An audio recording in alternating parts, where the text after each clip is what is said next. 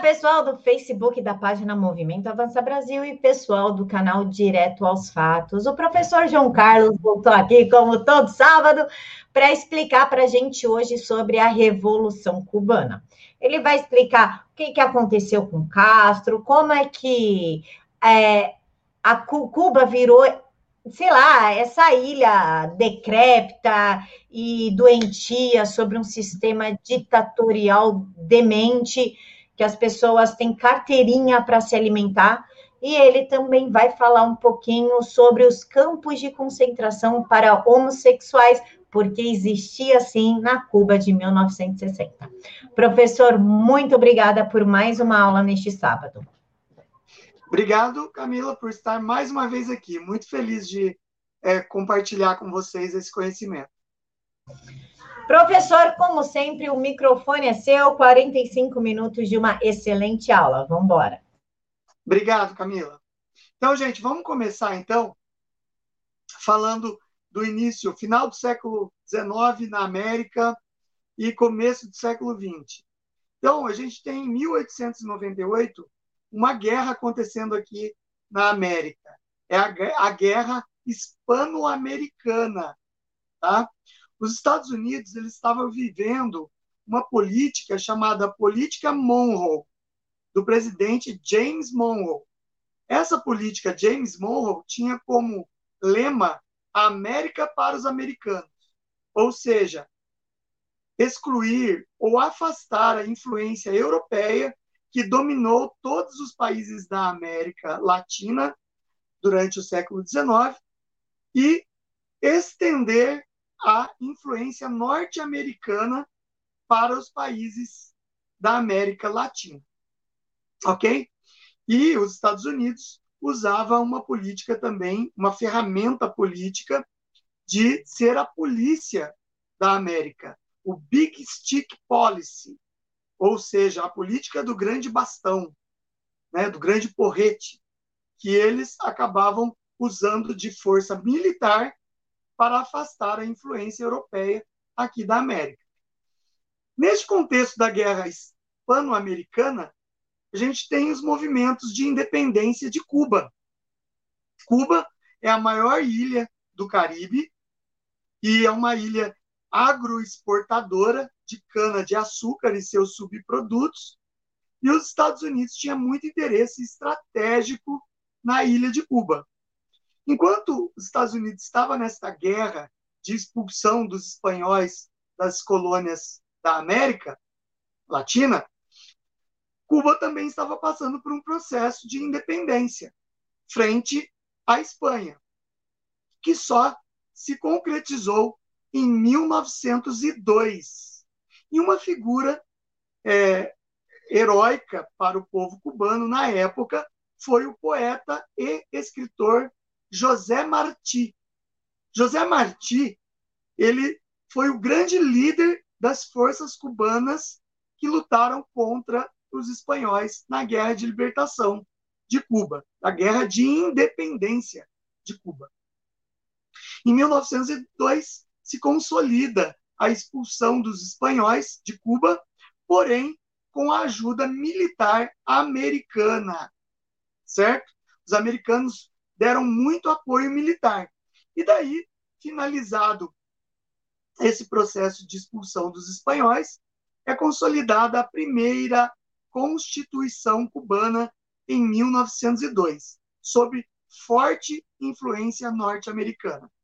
Os norte-americanos, é lógico, que tinham interesses econômicos na ilha e, por isso, fizeram exigências nessa Constituição. E foi criada uma emenda constitucional chamada Emenda Platt, em homenagem ao general que lutou junto com os cubanos para expulsar os espanhóis da ilha.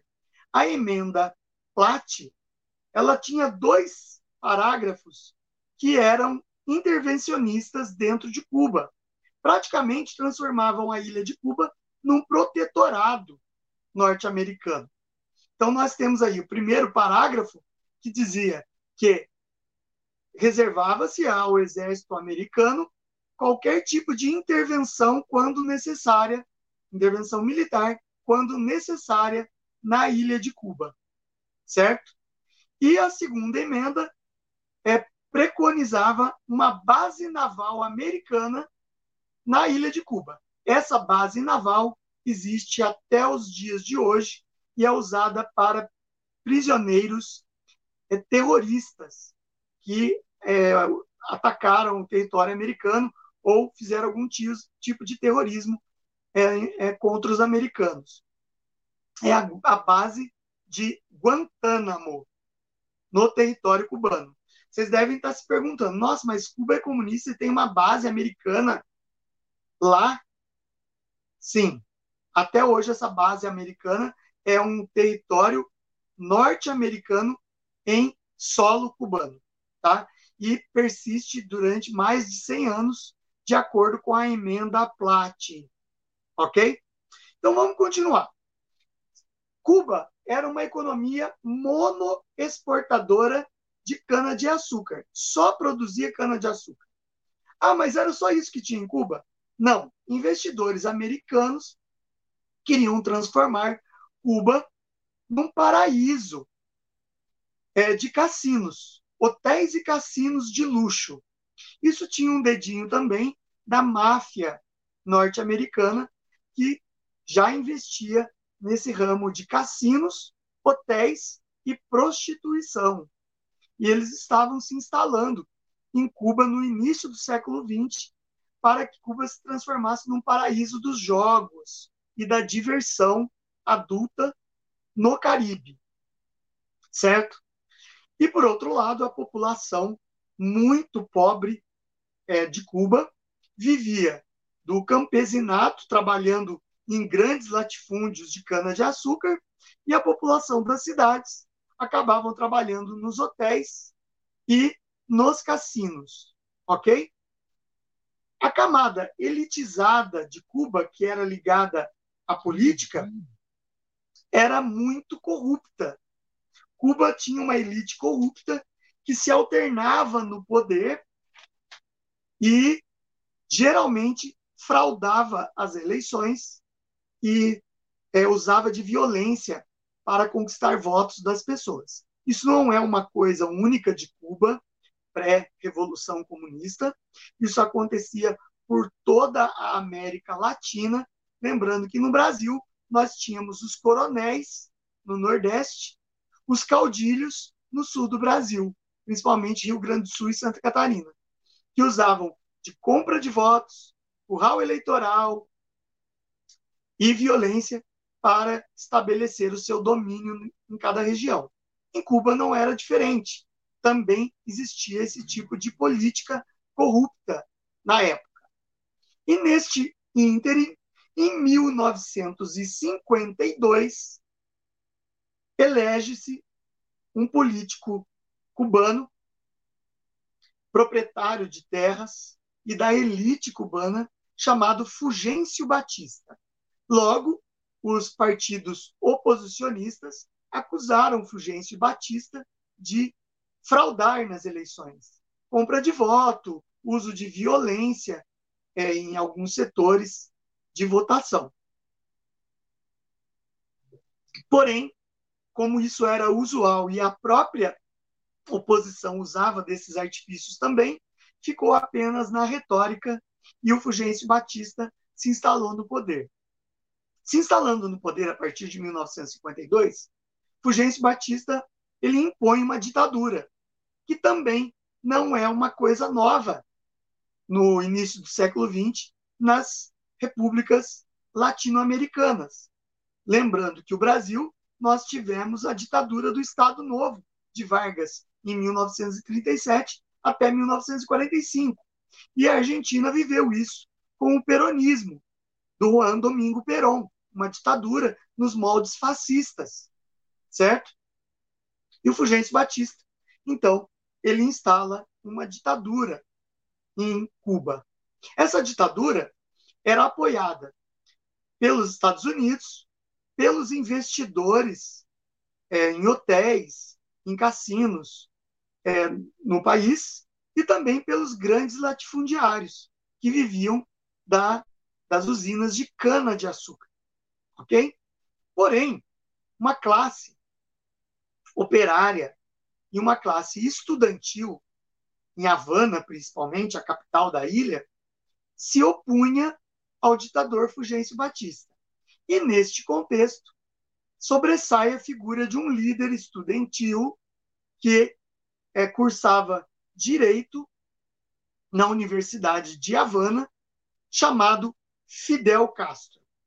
Fidel Castro era filho de fazendeiros ricos do setor canavieiro, certo? Então, ele tinha condições de estudo numa ilha de pouco mais de 6 milhões de habitantes e que 95% não tinha estudo. Ele participava da elite, portanto, ele tinha ingresso às universidades e estudava na melhor universidade do país, que era a Universidade de Havana. E ele se opunha ferozmente contra a ditadura do Fulgêncio Batista. Certo? Em 1953, com 26 anos, o Fidel Castro organizou um grupo armado formado por estudantes e operários oposicionistas ao Fulgêncio Batista e fez uma, um ataque a um quartel na cidade de Santiago de Cuba. O nome do quartel é o, quartel Moncada. Foi conhecido esse episódio como o ataque ou o assalto ao quartel Moncada, em que o Fidel Castro, na liderança desse movimento, tentava possuir armas e mobilizar a população com relação à sua causa de luta contra a ditadura do Fulgêncio Batista. Esse ataque foi frustrado, não conseguiu grande efeito, a população não simpatizou com os, os é, grupos de, de estudantes liderados pelo Fidel Castro, e assim é, ele acabou preso e todas as pessoas do movimento também presas. Por ele ser estudante de direito e ter uma boa oratória, Dois anos depois da prisão, ele ainda cumpria essa prisão, ele foi a julgamento e ele mesmo fez a sua defesa.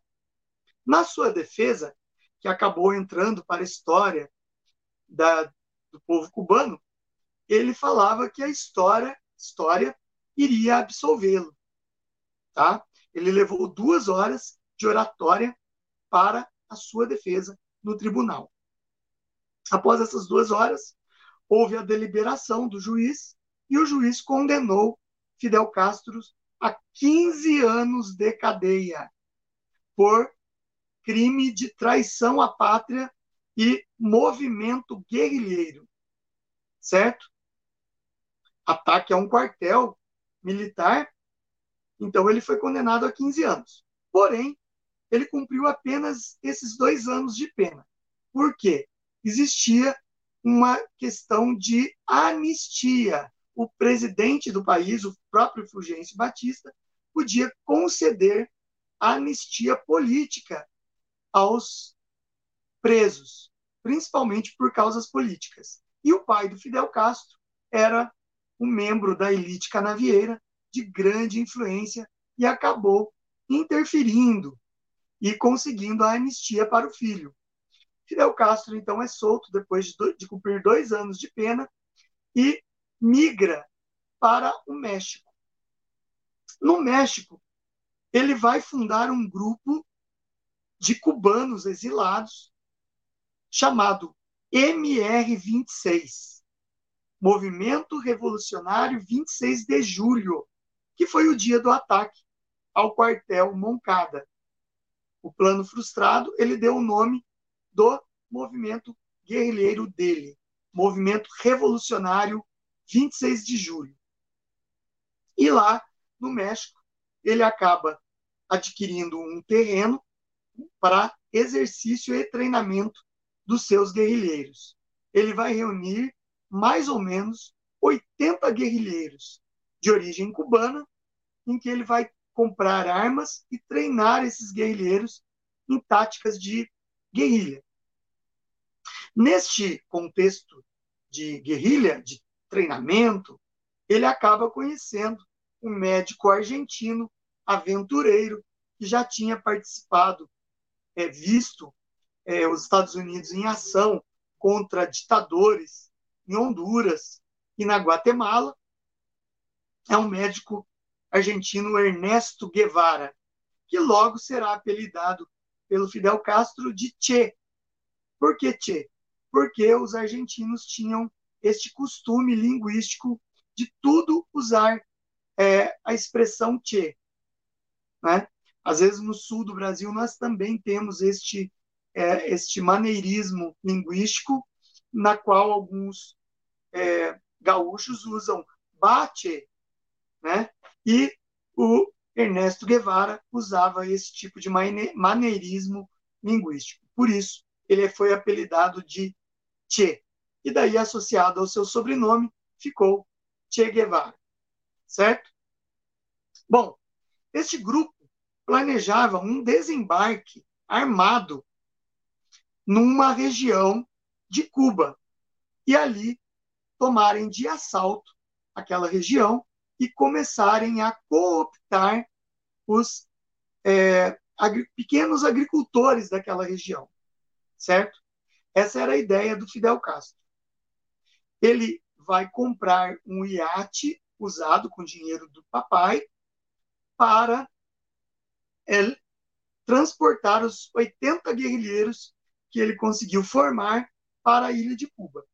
Em dezembro, no dia 2 de dezembro de 1956, ele desembarca é, numa região de Cuba próxima à Serra Maestra, tá? Essa região de Cuba que ele desembarcou é uma região muito pobre, próxima da cidade de Santiago de Cuba, e é uma região muito, muito pobre. Uma região em que tem pequenos agricultores que trabalhavam em, em é, agricultura familiar para autossustentação e venda em pequenos comércios da grande cidade de Santiago de Cuba. Certo? Então, o Fidel Castro ele vai desembarcar ali numa noite chuvosa, ele acaba cometendo erros é, táticos e o navio, o iate que ele tinha comprado, estava super lotado, tinha capacidade para até 30 pessoas, estava levando 80 guerrilheiros armados para Cuba. Ele acaba ficando preso nos recifes de corais no litoral daquelas praias. E daí as pessoas que moravam próximas à praia, assustadas com aquela movimentação de homens armados, acionam as autoridades e, por sua vez, as autoridades acionam o exército, que identificam ali um desembarque de um grupo perigoso, guerrilheiro, e atacam esse grupo é, de forma contundente. Dos 80 guerrilheiros, apenas 12 conseguem fugir para a região serrana de Serra Maestra. Os demais são capturados e alguns mortos durante o desembarque. Esses 12 incluem o Ernesto Che Guevara, o Fidel Castro e alguns outros líderes do movimento que ficarão famosos depois da Revolução como líderes heróicos dos comunistas, tá? Inclusive tem até um chamado Camilo Cienfuegos, que também saiu vivo desse ataque aí no desembarque é, ali perto da Serra Maestra. Os guerrilheiros, eles vão se refugiar, esses 12 guerrilheiros vão se refugiar na Serra Maestra, um lugar de difícil acesso, mata fechada, de população muito pobre, e que o exército não se importou muito com a, a fuga desses 12, porque achavam que eles iam se dar muito mal no meio de uma floresta fechada e sem o apoio é, de outros grupos que fornecessem alimento e armas para eles. e abrigo também. Né? Acontece que esse desembarque aconteceu por volta de 1956. E neste contexto de 56 já era bem diferente de 1952, quando, quando o Fulgêncio Batista se instalou no poder como ditador. Em 1956, já existia uma resistência política velada é, contra a ditadura. Dois partidos que atuavam na ilegalidade portanto, na clandestinidade, atuavam é, em, é, em sindicatos e em grupos estudantis, promovendo greves e protestos contra a ditadura de Fulgêncio Batista. Era o Partido Comunista Cubano, que estava na ilegalidade desde quando o Batista tomou o poder, e o Partido Socialista Popular de Cuba o PCC cubano e o PSP cubano. Esses dois partidos agiam na clandestinidade. E o que eles fizeram? Eles começaram a apoiar o grupo de sobreviventes do Fidel Castro, fornecendo alimento, é, vestes e munição e armas para o grupo do Fidel Castro. É, Vários estudantes das universidades foram cooptados nessa época e se somaram ao grupo do Fidel Castro nas, na Cordilheira da Serra Maestra. E lá eles recebiam é, instrução de tiro e táticas de guerrilha na selva, certo? Esse grupo começou a cooptar também os pequenos proprietários de terra, que pagavam pesados impostos, que viviam uma vida humilde e, sob promessas do grupo guerrilheiro, eles acabaram ingressando no movimento. Esse movimento cresceu, acabou tendo a participação de quase mil adeptos, e daí o Fidel Castro conseguiu formar quatro colunas armadas preparadas para combate. Essas quatro colunas armadas tinham por função atacar quartéis, postos policiais, com isso adquirir as suas armas e conquistar a população dos lugares onde ela agia, redistribuindo ração militar e armas para os camponeses. Então, em grupos separados, em ações noturnas, eles entraram em combate várias vezes contra postos policiais e quartéis. Acontece que o Fulgêncio Batista já estava meio desacreditado frente à população. Cuba não decolava como uma economia pujante, é, estava mal afamada economicamente no Caribe como o bordel do Caribe, por causa dos cassinos, da máfia dos hotéis usados para prostituição das cubanas. Então, Fulgêncio Batista não tinha uma boa fama na população média cubana e nem entre os pobres. Então, foi mais fácil para Fidel Castro, com a sua boa oratória, convencer a população a ficar do seu, do seu lado.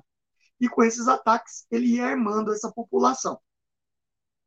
Até que chegamos em 1959 e em dezembro de 1959, o, o Fidel Castro já, com, já tinha é, controle sobre várias regiões de Cuba. Várias cidades de médio porte já estavam caindo sob o comando desses guerrilheiros, certo? É, no final de 1959, no último dia do ano, 31 de dezembro de 1959, os combates já estavam às portas de Havana. O exército cubano já sofria várias deserções e o Fulgêncio Batista já tinha perdido muito do seu oficialato, que estava passando para o lado do inimigo. Então, ele optou em passar o Réveillon em Miami. E ele, sua família e toda a sua seus correligionários do alto escalão fugiram de avião para Miami e deixaram Cuba sob o comando do exército. Os generais que ficaram, é, mesmo com a tropa desfalcada e perdendo é, várias batalhas, acabaram entrando em luta feroz até o dia 1 de janeiro de 1960. Só que essa luta feroz, que durou 24 horas, o exército acabou tendo que se render. Não tinha como lutar contra uma massa armada de guerrilheiros unidas à população. E assim, Fidel Castro, ainda é, na tarde do dia 2 de janeiro de 1960, proferiu seu primeiro é, discurso como líder revolucionário vitorioso em Cuba. Certo? Ainda, Fidel Castro não se intitulava como um marxista-leninista. Assim que ele toma Havana, ele se intitulava como um revolucionário progressista e nacionalista. Ele ainda não tinha é, cooptado com a União Soviética. Lembrando que 1959, 1960, nós estamos em pleno pós-guerra, Segunda Guerra Mundial e em plena Guerra Fria, tá?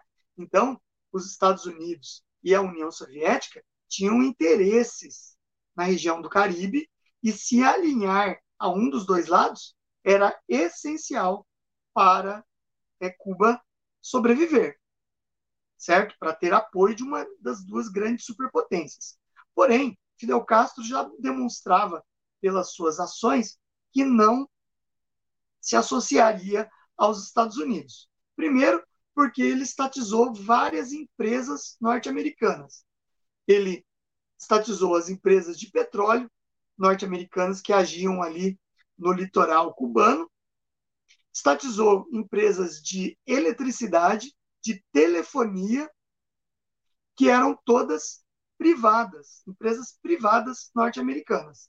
Ele nacionalizou e estatizou essas empresas logo depois da Revolução. Estávamos neste contexto de Guerra Fria e os Estados Unidos, então, começa a combater Cuba através da sua inteligência, através da CIA, da sua é, central de inteligência. Eles começam a boicotar e causar dano nas usinas, através de espiões, causar danos nas usinas de transformação de açúcar e chegaram a explodir uma bomba no porto de Havana, principal porto de Havana, explodiu uma bomba norte-americana ali contra mostrando claramente que os Estados Unidos estava contra a revolução cubana. E daí Castro resolveu é, radicalizar na sua revolução. Ele vai criar tribunais revolucionários, na qual eles come, ele começa a perseguir todo tipo de opositor da sua revolução. Então ele vai perseguir policiais que eram da guarda da polícia civil de Cuba, da polícia militar de Cuba, os oficiais do exército que não quiseram cooptar com os revolucionários eram colocados em paredões de fuzilamento e fuzilados sumariamente. Padres que denunciavam a Revolução Cubana como é, uma revolução que não respeitava os direitos dos cidadãos, os direitos humanos, eram fuzilados. É, políticos e estudantes ditos conservadores ou de direita eram fuzilados sumariamente. E, por incrível que pareça, muita gente desconhece, mas eu vou explicar aqui, os, os revolucionários cubanos, Fidel Castro, Che Guevara, Camilo Cienfuegos, dentre outros, começaram a perseguir também os homossexuais. Eles eram tratados como a escória, como uma coisa, é, vamos dizer assim, monstruosa para eles.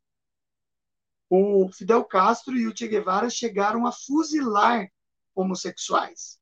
E no decorrer do, do regime cubano, que vai se estender e se estende até hoje, os homossexuais foram perseguidos. Eles acreditavam que eles tinham que passar por uma tortura para negar e para voltar atrás com relação à homossexualidade.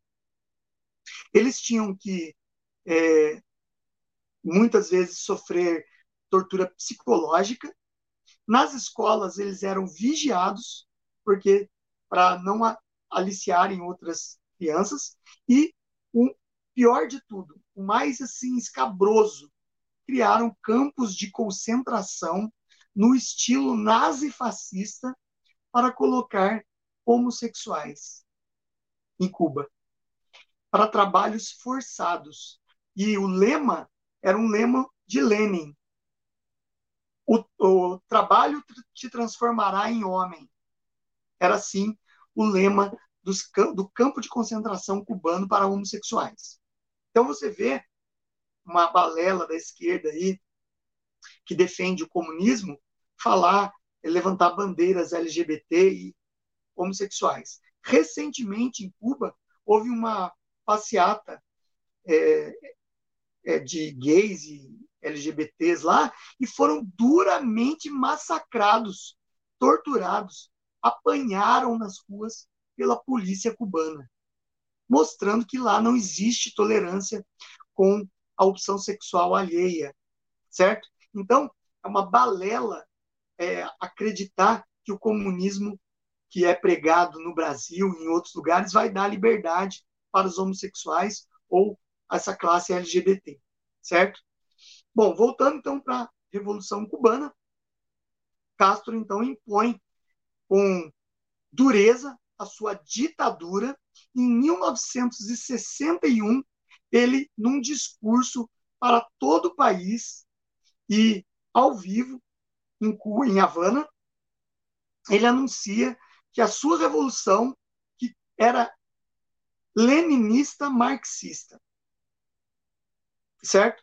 Ele estava se alinhando oficialmente à União das Repúblicas Socialistas Soviéticas contrária ao mundo capitalista liderado pelos Estados Unidos. Agora, parem para pensar. A ilha de Cuba, ela fica no centro do Caribe. Está a 80 quilômetros de Miami. Ou seja, está ali no calcanhar dos Estados Unidos. Certo? Então, os Estados Unidos não podia aceitar que Cuba fosse entregue aos comunistas, principalmente da União Soviética, em plena Guerra Fria, oferecendo assim um risco territorial aos norte-americanos. Ok? Então, o presidente norte-americano John Kennedy, Kennedy, desculpe, John Kennedy, ele vai organizar, é, através das Forças Armadas norte-americanas, o treinamento de cubanos que haviam fugido do país com a Revolução, logo depois que aconteceu a Revolução Cubana, muita gente pegou todo tipo de embarcação precária e fugiu para Miami, porque sabia que, a, que eram contra essa revolução, contra os guerrilheiros liderados pelo Fidel Castro e acabar morrendo no paredão. Então, milhares de cubanos fugiram para Miami. O presidente Kennedy, John Kennedy, vai treinar esses cubanos para um desembarque na Baía dos Porcos, é, para tentar retomar Cuba das mãos de Fidel Castro, retirar Cuba das mãos de Fidel Castro. Então, esse, essa experiência que o John Kennedy fez era ultra secreta. Os cubanos, fortemente armados e treinados pelos americanos, é, desembarcariam na Baía dos, dos porcos.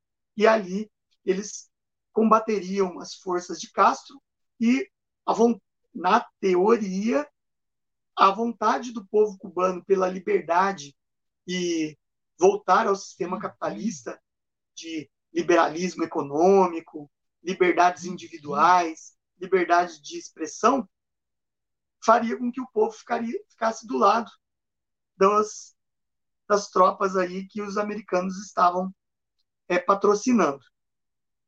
Infelizmente, isso não aconteceu.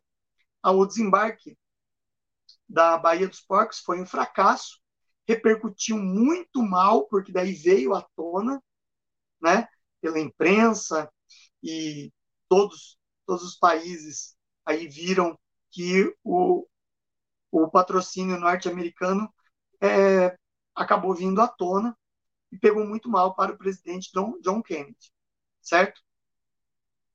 Bom, é, os Estados Unidos daí para rechaçar esse ataque frustrado, ele acaba exigindo da OEA, Organização dos Estados Americanos, que expulsasse Cuba do acordo da OEA.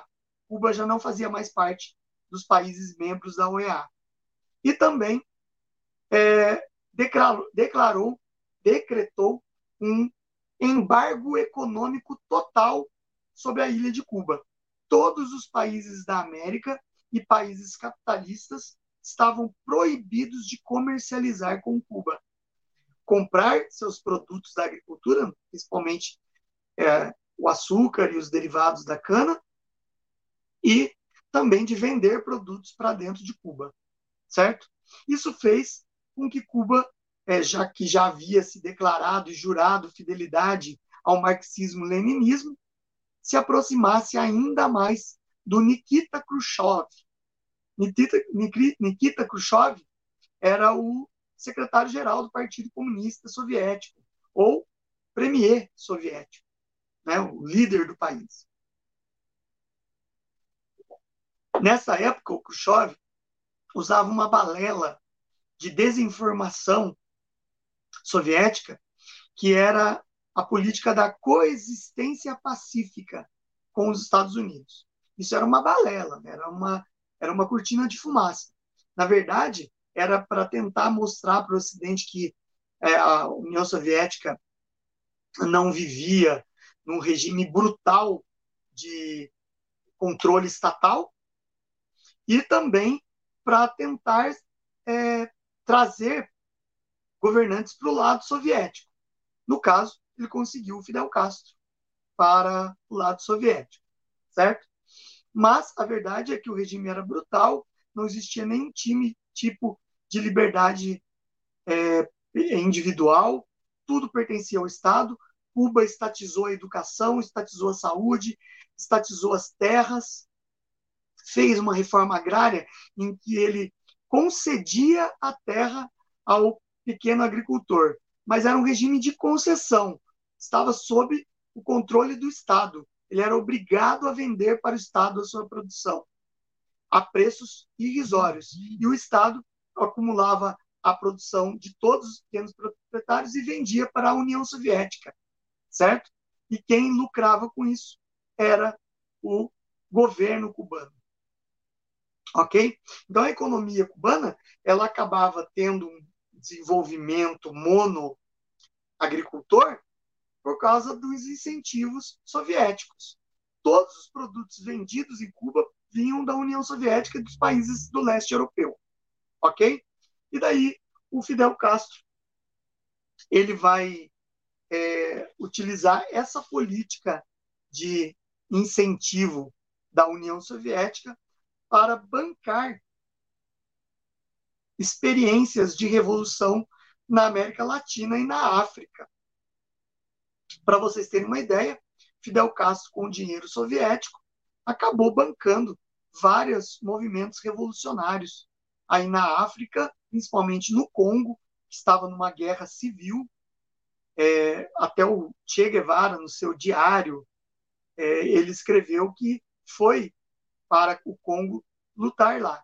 Mas pelo povo africano ser muito desorganizado e não aceitar ordens, ele acabou desistindo do, da guerrilha no Congo e voltou para Cuba, depois sendo treinado e formando um pequeno grupo para tentar implantar a teoria do foquismo que ele escreveu, Che Guevara escreveu, a teoria do foquismo, que é, é um pequeno grupo tomar um país através da cooptação dos camponeses e operários daquele país. Ele vai tentar essa teoria na Bolívia, aonde ele vai acabar morto pelo exército como um guerrilheiro e mostrando que essa teoria não dava certo. Deu em, em Cuba porque era um momento muito específico da história de Cuba e não deu certo lá na é, na Bolívia. Ele acabou sendo morto pelo exército boliviano e o seu corpo ficou exposto, mostrando que é, Che Guevara tinha sido vencido pelo exército boliviano sob a ajuda militar da, dos Estados Unidos e das informações da CIA. Mas um fato muito importante que aconteceu em 1962 foi que o Fidel Castro pediu ajuda militar para o Khrushchev. Khrushchev, interessado na região estratégica em que Cuba estava, resolveu instalar mísseis balísticos com ogivas nucleares em Cuba, em 1962. É a chamada crise dos mísseis cubanos. Tá? Ele ia instalar 16 ogivas nucleares em, mísseis, em rampas de lançamento de mísseis, que teriam a capacidade de atingir o território norte-americano. Imagens é, de avião espião norte-americano conseguiram detectar essas rampas de lançamento de mísseis sendo instaladas em território cubano. E também a CIA conseguiu interceptar ligações mostrando que cargueiros soviéticos estavam levando os mísseis para o território cubano a partir de uma certa data. E assim, o presidente Kennedy mandou fazer um cerco militar a Cuba, não deixando passar esses cargueiros com ah, os mísseis cubanos. O mundo viveu o mundo viveu um período de grande tensão. Todos os olhos do mundo se voltaram para a questão dos mísseis cubanos. Por quê? Estávamos em plena Guerra Fria e essa questão dos mísseis cubano, cubanos estava dando toda a, o parecer de que ia desembocar numa guerra nuclear, na terceira guerra mundial. Tá? O mundo viveu 12 dias de grande tensão e expectativa. Só que nos bastidores políticos, o presidente Kennedy e o Nikita Khrushchev já tinham se acertado, já tinham feito um acordo de, de bastidores, na qual os Estados Unidos se comprometeria a não invadir mais Cuba, não fazer nenhum tipo de movimento militar para invadir a ilha de Cuba, e também se comprometeria a tirar é, mísseis balísticos nucleares da região da Turquia, que fazia fronteira com algumas repúblicas pertencentes à, URSS ok? E daí, em contrapartida, o governo soviético não instalaria mais os mísseis balísticos nucleares em Cuba. Só que o Fidel Castro, como um bom cachorrinho do comunismo, ficou de fora das negociações. Em nenhum momento ele participou das negociações e acabou sendo deixado de lado. Ninguém ouviu da União Soviética qual era a opinião do Fidel Castro, certo? Então, ele não passava de apenas uma marionete comunista na América para os soviéticos. Ok? Bem, é, uma das coisas que a gente tem que ressaltar aqui é as transformações sociais em Cuba. Houve ganho social em Cuba? Houve algum ganho social. Por quê? A partir do momento em que houve a Revolução Cubana, o ensino passou a ser obrigatório em Cuba. Fidel Castro, com a intenção de é, doutrinar as, toda a população da ilha de Cuba, passou a investir em escolas bancadas pelo Estado, não existiam escolas particulares. Todas as escolas passariam a ensinar a Revolução Cubana e os princípios marxistas-leninistas. E daí toda a população passou a ser obrigatório o estudo. Hoje, é, a ilha de Cuba deve ter em torno de 10 a 12 milhões de habitantes, e eles divulgam com a boca cheia, né, todos, todo orgulhoso, que tem 98% de pessoas alfabetizadas em Cuba. É um estado policialesco, militarizado, que desarmou a sua população e armou seu exército contra a população. Quem não obedece ordens do Estado lá é sumariamente preso, torturado e até fuzilado. Ninguém lá tem liberdade para querer ou não fazer alguma coisa. Ok? Então o estudo passa a ser obrigatório em Cuba e eles divulgam os números de alfabetização. Aí que entra uma questão que se discute muito. Ah, mas a medicina cubana é um exemplo para o mundo. Gente, nós tivemos médicos cubanos aqui no programa do PT dos mais médicos, que era uma forma de desviar recursos do Brasil para sustentar a ditadura cubana do irmão do Fidel Castro, Raul Castro, certo? Então, milhões de reais dos seus impostos foram pagos para Cuba, para o programa Mais Médicos, enquanto que o médico cubano recebia é, mil reais e não podia ver a família enquanto estivesse nesse programa, porque senão corria o risco dele, se a família viesse visitá-lo aqui, a família acabar é, pedindo asilo, asilo político e o médico também abandonando Cuba, certo? Então, a medicina cubana é uma das propagandas do regime cubano e é uma grande balela, porque a maior parte dos médicos cubanos, que existem índices, isso é prova no Revalida, que é a prova que é dada no Brasil para médicos formados no exterior, tem que fazer essa prova para poder exercer a medicina no Brasil. Os médicos cubanos não, fizeram essa prova, porque o Lula, semi-analfabeto também, ele trouxe os médicos cubanos no programa Mais Médico, Mais Médicos, e eles não foram isentos da prova de, do Revalida.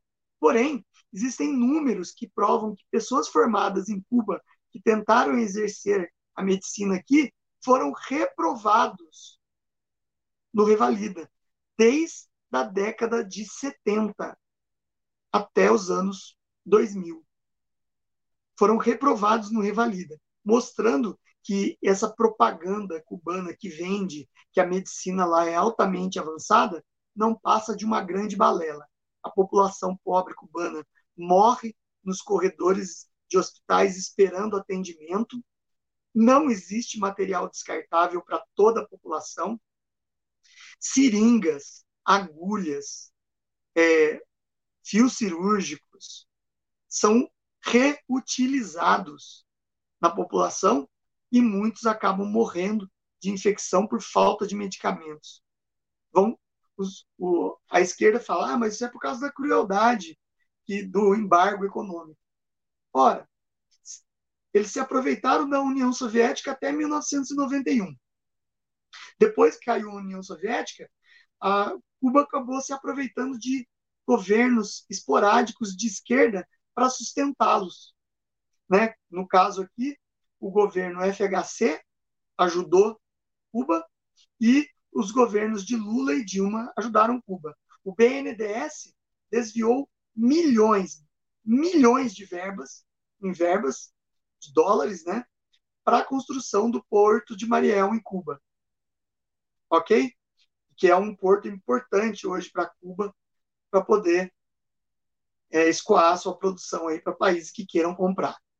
Então, vocês veem que é um país de oportunistas, que tem uma educação precária, totalmente doutrinadora, voltada para o marxismo-leninismo, e uma medicina que é usada como propaganda, sendo que é, os seus profissionais não conseguem passar numa prova de revalidação nos demais países, certo? É preciso que a gente deixe isso muito claro, porque essa é uma das propagandas da esquerda no Brasil. Olha, a medicina cubana é um exemplo. Olha as taxas de é, estudantes universitários em Cuba, tem 99% de estudantes. As universidades lá também são todas controladas pelo Estado, só se ensina o que o Estado quer e o que vai ser utilizado pelo Estado. O resto não interessa. Se você quer ser, por exemplo, é, engenheiro ambiental, isso aí não interessa para o Estado. Você não pode fazer o que você quer. Você só pode estudar o que o Estado necessita.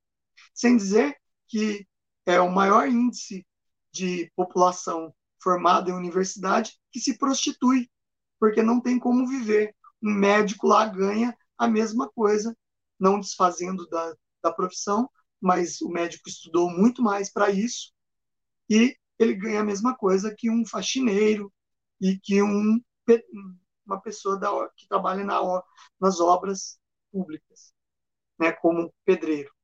Então, é um país que fez uma revolução comunista, é um país pobre, miserável, que vive dos oportunistas que entram em outros governos da América Latina para viver destas verbas dos países, certo? Então, é, eu vou ver agora se a Camila tem alguma pergunta para mim. Tenho sim, né? professor. Sim, que a aula agora a gente encerra por aqui a parte da aula propriamente dita. Professor, nós estamos vivendo aí um estado policianeiro. Nós vemos aí o judiciário fazendo papel do executivo e do legislativo e agora determinando que a Polícia Federal, sem a, anuência da PGR e da AGU, entre na casa de pessoas, cidadãos comuns como eu e o senhor, que gostam de dar opinião na internet, que lutam por um país melhor. Está acontecendo no Brasil e ninguém faz nada, à luz do dia, enfim. Eu posso, então, concluir que nós estamos indo para o mesmo caminho de Cuba? Então, vamos lá. Olha, princípio básico de uma democracia, de uma democracia plena, é a liberdade individual é a liberdade de expressar os seus pensamentos, certo? É, o Brasil já tem lei, caso você ofenda alguém ou minta sobre a honra de alguém, já existe a lei no Código Penal que a pessoa pode ingressar com uma ação e pedir é, dano moral, né? Agora, você vê o judiciário, a Suprema Corte do Judiciário de um país, é, passando por cima da Constituição, do direito fundamental do cidadão numa democracia que se diz livre, de invadir a casa, de impedir você de dar opiniões em redes sociais, expressar o seu livre pensamento. E também é, mandar a Polícia Federal invadir a casa do cidadão que não cometeu crime algum. Então, a gente pode dizer que nós estamos vivendo um dos momentos mais tristes da nossa história. É um momento que a gente vê que a ditadura já existe no Brasil e não é uma ditadura escolhida é, pelo povo, vamos dizer assim, não é um ditador eleito pelo povo, como dizem aí no em Cuba, em outro lugar aí que é partido único, ele se lança candidato e é eleito. Aqui a ditadura é do judiciário e acima do judiciário não tem mais ninguém. Ninguém manda mais no judiciário. Eles fazem as leis. Então vocês veem que nós vivemos uma ditadura do judiciário e que não se respeita nenhum tipo de liberdade individual que é própria de países democráticos. É, eu classifico isso um momento triste e é pavoroso na nossa história saber que a qualquer momento você expressando a sua opinião contra é, uma, um órgão como o judiciário, que é, é, um direito do cidadão, nós pagamos impo os impostos para pagá-los, e a gente não poder expressar a nossa opinião sobre eles. Então, é cruel, é triste, a gente está vivendo um dos piores momentos da história do Brasil. Eu tuitei essa semana o seguinte, que foi só nós elegermos um presidente conservador que nós vemos a ditadura do judiciário sendo instalada, acabando com qualquer tipo de liberdade individual, liberdade de expressão, os governadores utilizando de manobras de estado de emergência para roubar verbas públicas, desviar verbas públicas, e o Senado e o Congresso é, impedindo que pautas do governo sejam colocadas em votação.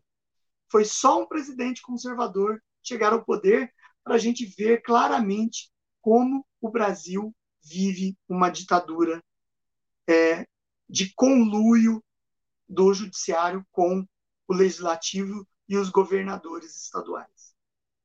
É isso, Camila. Professor, muito obrigada. Pessoal, esse é o professor João Carlos. Eu vou deixar para vocês na caixa de informações. YouTube em cima, Facebook. Não. YouTube embaixo, Facebook em cima. Aí vocês vão lá no canal dele, último vídeo, deixem as perguntas, escolham temas. No Twitter dele é mais fácil para vocês decidirem um tema para ele voltar no sábado para falar e o tema que vocês escolheram. Não sei. Se alguém puder, assim, tipo assim, escolher sobre a África, Titi agradece. Mas aí vocês discutem com o professor, tá bom? Só minha opinião. Professor, mais uma vez, muito obrigada.